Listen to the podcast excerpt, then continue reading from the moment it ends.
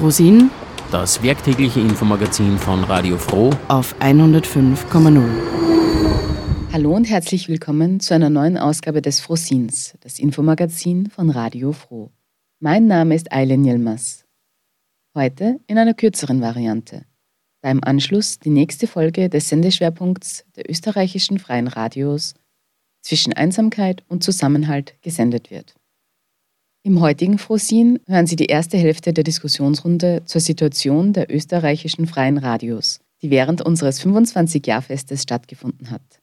Und Sie erfahren das Thema des heurigen internationalen Menschenrechte-Symposiums, das Anfang November stattfinden wird. Eins, zwei, drei, vier, five, six, سبعة سجال ocho, once, diez, حداشر سبعة ستة اثنان وعشرون Froh 25 plus diskursiv. Radio Froh hat am 21. Oktober das 25-jährige Bestehen gefeiert. An diesem Abend hat auch eine Diskussionsrunde stattgefunden mit VertreterInnen der österreichischen freien Rundfunklandschaft. Ich habe den Talk moderiert. Sie hören jetzt den ersten Teil und erfahren, welche Arbeit im Hintergrund eines freien Radios stattfindet. Okay, so meine Gäste sind bereit. Neben mir sitzt Helga Schwarzwald. Sie ist Geschäftsführerin vom Verband Freier Rundfunk Oberösterreich. Hallo. Hallo. Dann Ingo Leindecker. Er ist Vorsitzender vom Verein Freier Rundfunk Oberösterreich. Hallo Ingo. Hallo. Uli Weiß, die Geschäftsführerin von Radio Orange Schönen aus guten in Wien. Abend.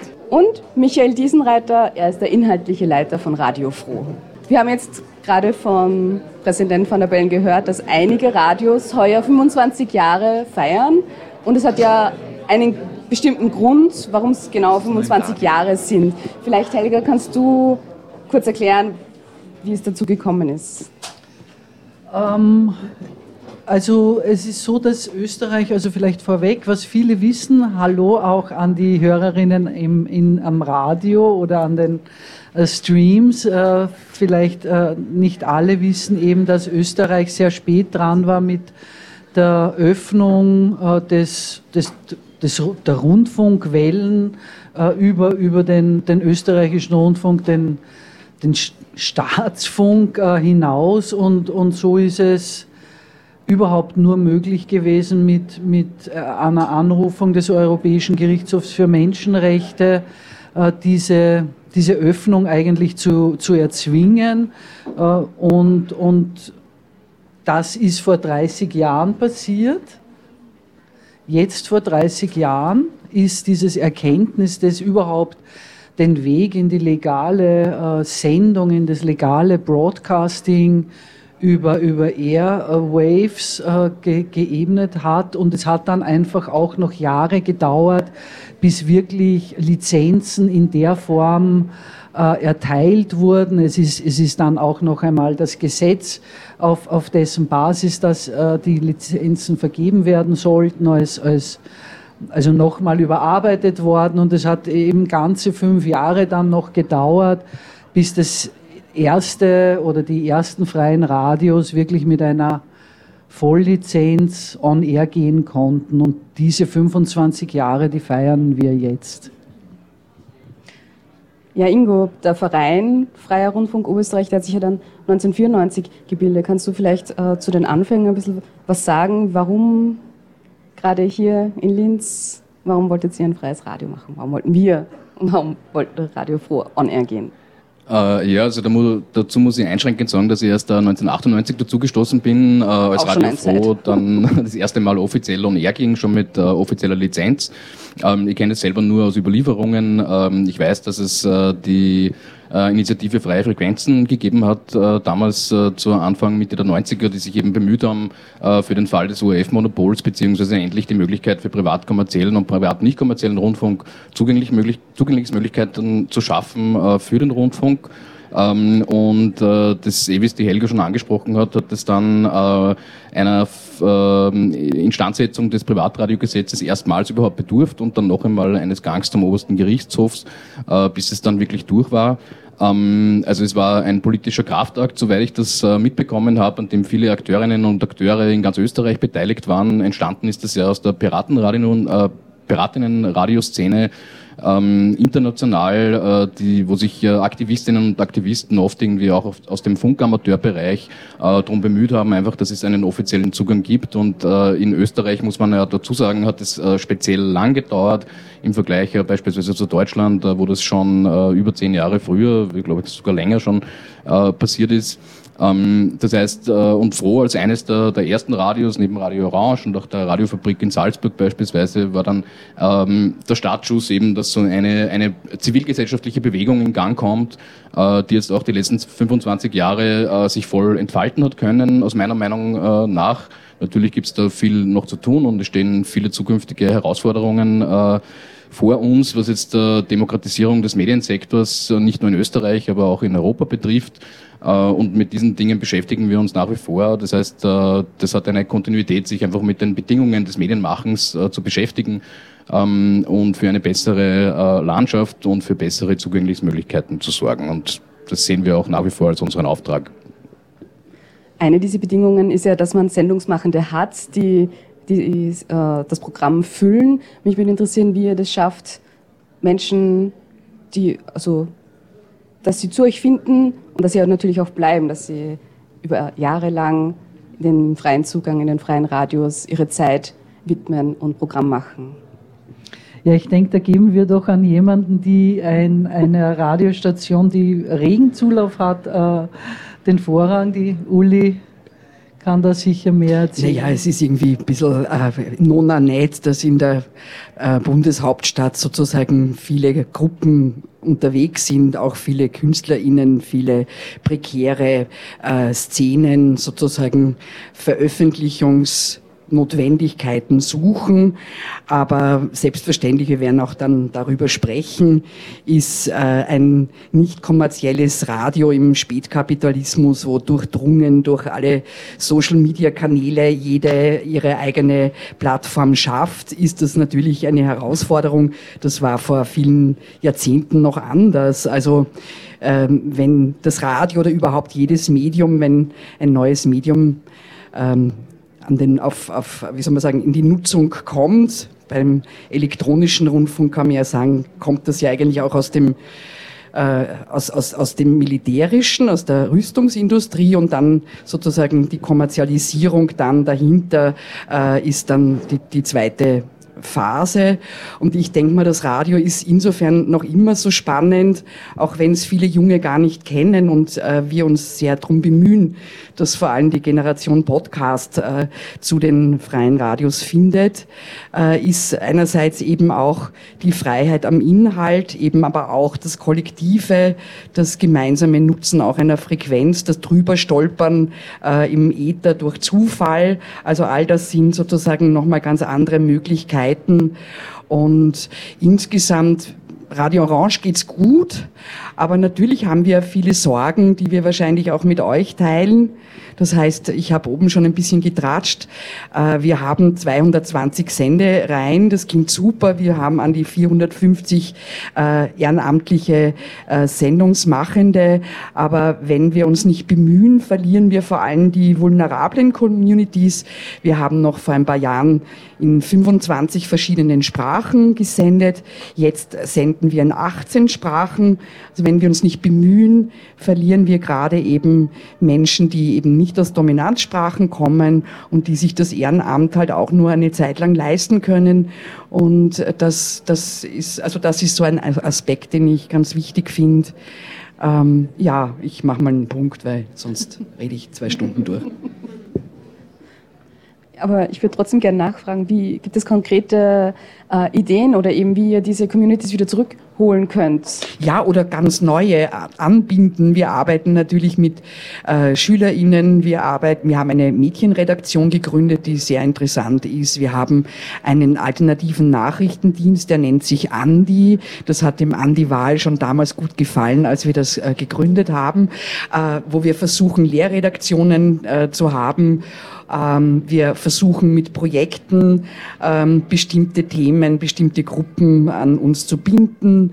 Und das geht natürlich nicht äh, dauerhaft. Also Ehrenamt äh, rumpelt und pumpelt und da braucht es eben vor allem Community-Arbeit und einen sozialen Raum. Also Social Media ist ja, finde ich, ein sehr ein schwieriger Begriff, weil ich würde behaupten, wir sind all Social Media. Bei uns kommen Leute zusammen, die sonst gar nicht zusammenkommen.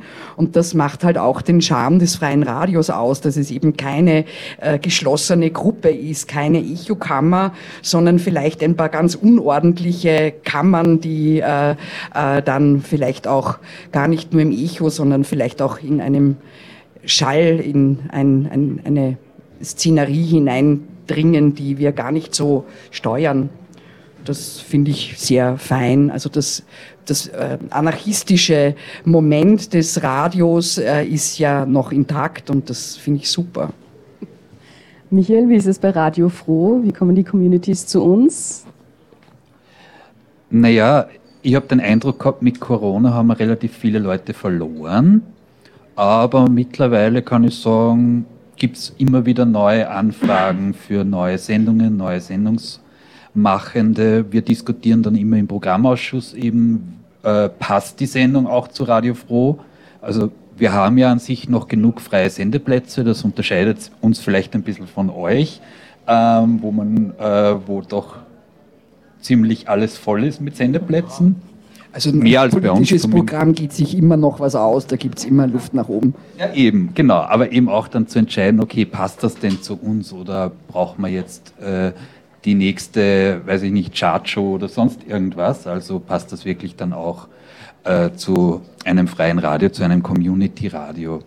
Ähm, ansonsten, was war die Frage? Wie kommen die Leute zu uns? Genau. Das ist eine gute Frage. Ähm, wir versuchen natürlich auch durch unser Workshop-Programm zum Beispiel die Leute zu uns zu holen, ähm, was immer noch, ich sag mal, zieht oder immer noch sehr aktuell ist, sind so Dinge wie Schulradio, also dass wirklich äh, Schulklassen zu uns kommen und im Endeffekt ist dann wurscht, ob das jetzt Radio oder Podcast heißt, was da hinten, was da rauskommt sozusagen als Produktion. Äh, aber es ist halt trotzdem ein, ein spannendes Audioformat, sag jetzt einmal, das die die Schüler und Schülerinnen produzieren. Wir haben erst gestern zum Beispiel 25 Jahre Radio Frech gefeiert. Das ist das Schulradio des Fadinger Gymnasiums äh, in Kooperation mit dem Kulturhof. Und die gibt es auch schon sehr, sehr lange und viele, viele Generationen an Schülern und Schülerinnen äh, haben da schon mitgewirkt. Ja. Oder was jetzt auch an den Schulen sehr im Kommen ist, ist das Thema digitale Grundbildung äh, wo wir zum Beispiel jetzt bei der RTR ein Digitalisierungsprojekt eingereicht haben, äh, wo es eben jetzt auch äh, ein Problem von den Schulen ist ja immer, sie haben kein Budget, um solche Workshops dann zu machen und wir müssen ja Trainer, Trainerinnen auch irgendwie finanzieren und da gibt es zum Beispiel jetzt auch ein Workshop-Kontingent, wo wir sagen, hey, wir haben da ein kostenloses Angebot von, für euch, das wird gefördert und äh, wir quasi bei uns geht es nicht nur um Radio machen, sondern es geht um, um Medienkompetenz, es geht, geht um, um quasi eine grundsätzliche Ausbildung. Da ist natürlich Social Media auch ein Teil, genau. Und vielleicht noch eines ganz kurz. Die größten Nachwuchssorgen haben wir eigentlich im Seniorenradio. Also eigentlich die Leute, wo man denkt, okay, bei denen ist Radio, das muss doch noch das Medium sein, das gang, gang und gäbe ist. Aber da tatsächlich, so wie es früher war, jeden Montag bis Freitag werktäglich 9 Uhr Seniorenradio und Seniorinnenradio, das ist schon seit ein paar Jahren nimmer möglich. Da gibt es tatsächlich irgendwie ähm, sozusagen Nachwuchssorgen oder Nachwuchsprobleme. Seniorenradio gibt es auch schon seit 25 Jahren, genau. Mhm. Aber der Andi wollte ja nicht. Na, kleiner Scherz am Rande. Okay, also viel, vielfältiges Programm seit 25 Jahren, aber weil du gerade gesagt hast, was nicht dazu passt, wird auch nicht genommen. Gibt es grundsätzlich Dinge, die im freien Radio keinen Platz haben? Ja, natürlich gibt es viele Dinge, die keinen Platz haben. Das wissen wir. Wir haben natürlich die Charter, die wir einhalten. Für alle, die es nicht kennen, sie ist im Netz, sie leitet uns, sie ist Thema auch unserer Ausbildungsformate. Jede und jeder, die eine Sendevereinbarung unterschreiben, kennen sie. Wir sind antisexistisch, wir sind antirassistisch, wir sind werbefrei, wir sind überparteilich. Bitte hilft's mir noch, was fehlt. Genau, Helga, äh, vielleicht äh, du vor. Äh, ja, also die Charta, denke ich, ist auf jeden Fall sowas wie eine Verfassung, die so einen gewissen Grund, gemeinsamen Boden eigentlich äh, ebnet, der im Wesentlichen an, an sehr angewandten Respekt für Menschenrechte in alle Richtungen, denke ich, formuliert, der darüber hinaus aber auch formuliert, wie sind die, die Arbeitsbedingungen oder welche Arbeitsbedingungen streben die freien Radios auch für Mitarbeiterinnen an. Da geht es aber auch um eine, um eine gewisse politische äh, sagen wir mal, auch äh, ein gewisses Bekenntnis zu einer europäischen sozusagen Haltung und, und einer Unterstützung in diese Richtung. Ähm, ich denke, äh, bei, den, bei den freien Radios habe ich den Eindruck, die, die Ausbildungsmöglichkeiten und, und, und äh, Departments sind sehr verschieden. Äh, es sind Kollegen hier aus dem, aus dem, aus dem ländlichen Raum, die einfach oft sehr viel mehr sozusagen Leute äh, an die Hand nehmen oder, oder einzeln auch äh, äh, einschulen, sie bei Sendungen begleiten. Ich habe ein bisschen, wie der äh, Wladimir Radinovic äh, vorhin gesagt hat, wie, wie sie es äh, in Bezug auf die Podcast-Produktion bei, bei, auf ihrer Plattform handhaben, dass sie dass sie den Leuten, also auf die Leute auch zugehen. Also das denke ich gibt, das ist sozusagen ein Modell und dann gibt's andere, wo einfach sehr, sehr umfangreiche äh, äh, auch Schulungen an, angeboten werden. Also ich denke, es ist ja wichtig zu erwähnen, es, es es ist immer das, was, also ich war ja auch einmal Geschäftsführerin von Radio Orange, da habe ich immer das wunderbare Wort komplementärmedial äh, mitgenommen, also not more of the same, sondern man schaut sich auch an, wo können wir ergänzend äh, in, in dieses Gesamtportfolio an Medieninhalten äh, äh sozusagen eingreifen und aktiv etwas hinzufügen, das sonst fehlen würde. Das, denke ich, sind einfach Leitlinien der Programmentscheidung in so wie ich es verstehe. Also man braucht nicht das, was, was es im privat-kommerziellen Radio, die, die Hitshow schon fünfmal gibt. Die braucht man nicht auf, auf, äh, auf freien Radios auch noch äh, hinzu fügen. Gleichzeitig denke ich, geht es darum, okay, wer sind aber die Produzentinnen? Sind es Jugendliche? Sind es äh, verschiedene andere Gruppen? Also es geht schon auch darum, wer macht die Sendung? Das wird sicher auch einen, ein, ein, äh, in Kombination zu betrachten sein. Was für ein Inhalt äh, kann auch sein? Also ich denke, letztlich ist es, ist es ein komplexes Gefüge und, und äh, es ist wunderbar, wenn das auch noch kollektiv diskutiert und entschieden wird in den, in den Stationen. Wir haben zum Beispiel keinen Platz für Verschwörungsirrsinn oder so oder irgendwelche Verschwörungserzählungen. Und das muss dann auch ganz klar sein, ja. Nur weil wir Meinungsfreiheit propagieren, heißt das nicht, dass man on air jeden Schwachsinn oder sonst was von sich geben kann und dann irgendwie, ja, das muss man als Medium dann auch aushalten, wenn man dann von denen sozusagen kritisiert sind. Wir sind ja so gegen die Meinungsfreiheit und schränken sie ein, weil wir jetzt solche absurden Erzählungen oder sowas nicht zulassen. Also das auch quasi wichtig zu betonen. Ja, vielleicht kann ich ein bisschen was über die Programmreform von Orange erzählen.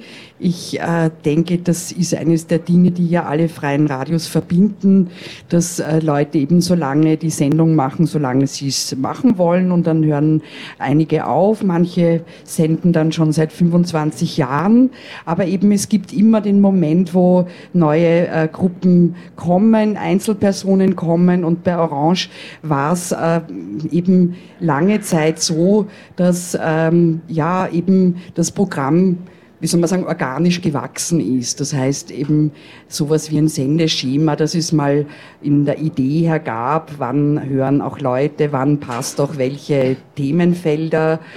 Ähm, das hat sich über die Zeit natürlich extrem verwaschen und äh, wo ein ein Programmfenster dann offen war, ist wieder was Neues hineingekommen.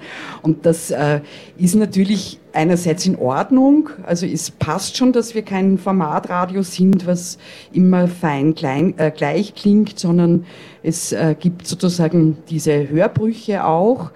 Und gleichzeitig wollten wir auch immer wieder mal schauen, wer ist bei uns, wen haben wir verloren, auch quantifizierend, welche Themen haben wir vor allem, welche, also auch das Verhältnis Musiksendungen versus Wortsendungen. Bei diesen Wortsendungen, wie viel äh, Politiksendungen, wie viel Wissenschaft, wie viel äh, Jugend oder äh, Community-Sendungen und so weiter.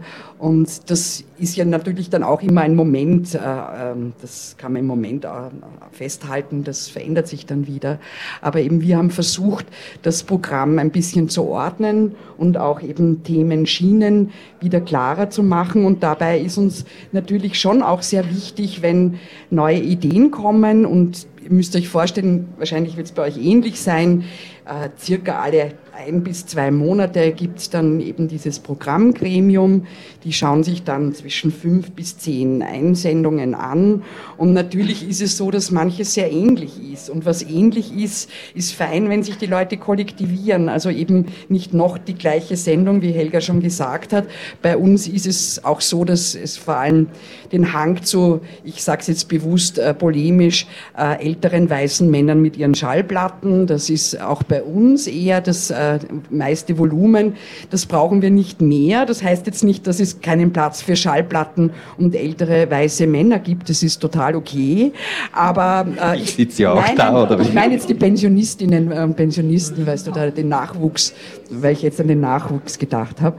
Aber ähm, also wir versuchen Gruppen zusammenzubringen, Einzelpersonen zusammenzubringen und das ist nicht immer nur ähm, glückt uns nicht immer nur, weil äh, das Radio zieht natürlich auch einzelne äh, Personen an, denen genau das nämlich äh, ja Spaß macht, äh, vor sich hin zu plaudern und Musik aufzulegen. Und wie gesagt, äh, wenn wir dem schon zu viel genug haben, enttäuschen wir natürlich auch Leute. Aber wir versuchen, wie gesagt, vor allem eben auch neue Formate zu entwickeln und äh, ja, auch so ein bisschen, ja, ähm, Empowerment durch Medienbildung für Menschen, die eben weniger privilegiert sind. Also dass auch Diversität im Radio akustisch zu hören ist und nicht alles so eine Bobo-Sprache wie ich haben. Ja, und wenn ich noch ergänzen darf, so nach dem Motto, gemeinsam sind wir stärker, halt auch unsere Gemeinschaftsproduktionen wie Stimmlagen, das wöchentliche Infomagazin, das dann von vier Radios eben abwechselnd produziert wird, auch aus der Frosin-Redaktion, wo Eileen ein Teil ist.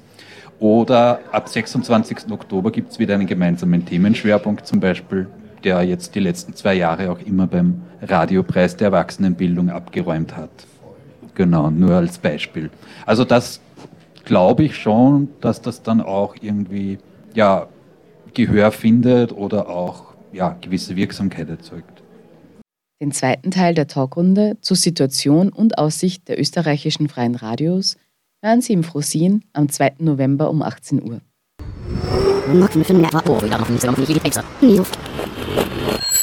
Frisch und munter. Aktuell und informativ. Objektiv, subjektiv, alternativ.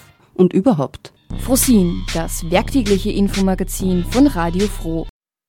Vom 9. bis 12. November findet heuer zum siebten Mal das internationale Menschenrechte-Symposium in der Bewusstseinsregion Mauthausen, Gusen, St. Georgen statt. Der Bürgermeister von Langenstein, Christian Aufreiter, hat bei einer Pressekonferenz den Inhalt des heutigen Symposiums vorgestellt. Betont hat er, dass es von Jahr zu Jahr größer wird. Das Programmteam hat wieder ein Jahr lang dementsprechend gearbeitet. Wir haben über 40 Workshops Rundgänge, Kulturveranstaltungen, Filmpräsentationen äh, in die drei Gemeinden aufgeteilt. Was auch sehr super ist, ist das erste Mal, dass Schwertberg auch dabei ist, die Gemeinde, mit einem äh, Abend mit der Frau Anna Hackel, ein Zeitzeugengespräch, äh, was natürlich auch für uns ganz wichtig ist, äh, internationale Gäste, was wir haben aus Luxemburg, Deutschland, Polen, Tschechien, Italien, Schweden, die wir dabei haben dürfen und natürlich die Filmvorführungen, äh, was wir haben. Da ist nicht nur diesmal äh, Katzhofer äh, Kino, sondern Freistadt, Krein, Steyr, Wös und Lenzing macht mit. Also äh, man weiß, wie das eigentlich entstanden ist, das internationale Menschenrechtssymposium, klein angefangen und es wird jedes Jahr größer und da sind wir alle drei Gemeinden stolz, aber besonders auf die Andrea, auf die Geschäftsführerin. Äh, ich sage so wieder, wir drei Bürgermeister können vorn sitzen, aber äh, hinter uns haben wir eine Geschäftsführerin oder das ganze Team, das was das ausarbeitet und da möchte ich jetzt auch noch mal gleich vorweg äh, Dankeschön sagen und ich hoffe, dass wir dementsprechend viele Teilnehmer daran haben. Bei jedem Symposium steht ein anderer Artikel der Europäischen Menschenrechtskonvention im Fokus. Thomas Punkenhofer, Bürgermeister von Nordhausen, hat den diesjährigen präsentiert.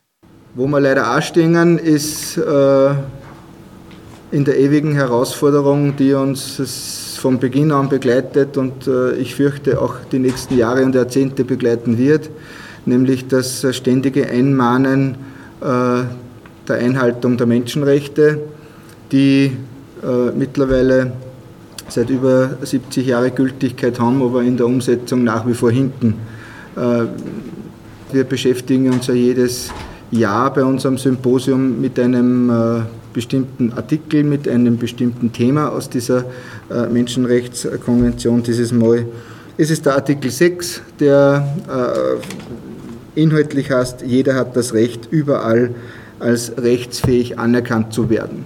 Non nah, würde man sagen. Ja, natürlich, wir sind alles äh, äh, selbstständige Individuen, Menschen, äh, die, so hoffe ich, auch äh, ihre eigenen Interessen verwirklichen können, ohne andere dadurch zu beeinträchtigen. Äh, aber dieses Non nah ist leider eines, das wir auch im täglichen Leben äh, erfahren müssen, das der Realität nicht entspricht. Funkenhofer gibt Beispiele, mit welchen Problemen vertriebene Menschen in der Vergangenheit und heute auch noch zu kämpfen haben. In unserem historischen Kontext ist wahrscheinlich das fassbarste oder greifbarste oder historisch am meisten belegte äh, die Geschichte der ehemaligen Häftlinge, die halt aus äh, dem damaligen Spanien gekommen sind, die letztlich ja im Bürgerkrieg, äh, im spanischen Bürgerkrieg schon sie gewehrt haben gegen das Franco-Regime nach Ende des Zweiten Weltkriegs, das Franco-Regime aber bis ins Jahr 1975 nach wie vor an der Macht war und die halt äh, nicht zurück konnten in ihre ursprüngliche Heimat, die konnten nicht nach Hause, weil sie dort nicht erwünscht waren. Sogenannte, sogenannte Displaced Persons. Äh, das braucht man nicht nur in der Vergangenheit suchen. Wir haben äh, leider auch heute in der Gegenwart äh, zum einen die großen Konflikte in dieser Welt, die ja ja, mehr oder weniger präsent sein in unseren Medien, wo Menschen vertrieben werden, wo Menschen sich auf die Reise äh, unfreiwillig begeben, ihre Heimat verlassen, dort nicht mehr zurück können oder wollen, die aber in der neuen Heimat äh, auf viele ihrer eigenen, aus meiner Sicht natürlichen Rechte äh, verzichten müssen nämlich dort tatsächlich auch als Rechtsperson anerkannt zu werden. Da rede ich jetzt nicht von einem Asylstatus, von, von der Anerkennung als äh, Flüchtling oder was auch immer, sondern Anerkennung als Mensch, äh, als Teil dieser Gesellschaft, in der man dann äh, vorübergehend ein Zuhause findet oder vielleicht dann auch für immer und ewig ein Zuhause findet. Und da erfahren wir ja leider immer wieder, dass es da ganz massive Einschränkungen gibt. Ja, bis hin zu Menschen, die sich in einer Gesellschaft Jahre, teilweise Jahrzehnte aufhalten, warum auch immer, und sie dort absolut nicht einbringen dürfen in einem gesellschaftlichen Leben. Äh, bis hin dazu, sage ich mal, das Ideale wäre natürlich, dass die auch sich dann an demokratischen Prozessen in dieser Gesellschaft beteiligen können. Workshops zu Zivilcourage, Demokratie oder Gewaltprävention und Rundgänge durch das Konzentrationslager Mauthausen. Das sind nur ein paar der Punkte des vielfältigen Programms des siebten Internationalen Menschenrechte-Symposiums, das vom 9. bis 12. November stattfindet. Mehr Informationen dazu und die Anmeldung finden Sie online unter menschenrechtesymposium.eu. Damit bin ich am Ende des heutigen Frosins angekommen. Am Mikrofon war Eileen Yilmaz. Ich bedanke mich herzlich fürs Einschalten. Alle Informationen und die Sendung zum Nachhören finden Sie auf unserer Website unter www.fro.at oder im Audioarchiv der Freien Radios in Österreich unter cba.fro.at. Wir hören uns beim nächsten Mal.